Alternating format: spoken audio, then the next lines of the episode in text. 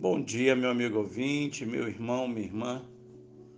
Hoje eu quero compartilhar com vocês o seguinte tema: o projeto do perdão.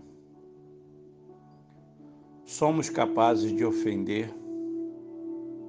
A aritmética é simples. Para cada um ofendido, há um ofensor. Um dia somos ofendidos, no outro dia ofendemos ofendemos, peçamos perdão. Não peçamos desculpa, pondo a culpa no outro, como por vezes fazemos, como a evidenciam alguns exemplos. Por exemplo, não tive a intenção de ofender você, mas assim mesmo peço desculpas pelo transtorno que involuntariamente causei. Ainda, a sua atitude não me deixou alternativa, senão reagir desse modo. Lamento muito. Ou então, peço desculpas não pelo que fiz, mas pela forma que fiz. Como vocês sabem, eu estava sob uma intensa pressão e me excedi. Pense bem, o certo é dizermos: perdoe-me pelo mal que o meu erro lhe causou. Pedir perdão demanda atenção, humildade e coragem. Mesmo que nosso pedido de perdão não possa reparar o dano provocado, como no caso de um assassinato ou de uma maledicência, devemos nos dispor a pagar o preço.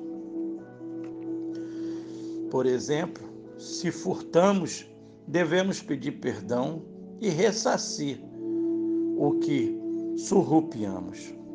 Se fofocamos, devemos pedir perdão e minimizar os efeitos do nosso pecado.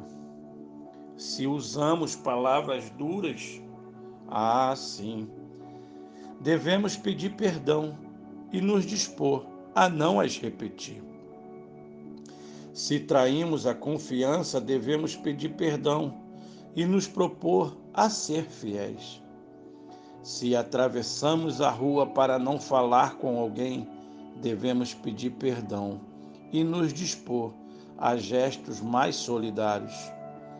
Se fomos ríspidos ou deselegantes, devemos pedir perdão e nos vigiar mais para não explodir de novo.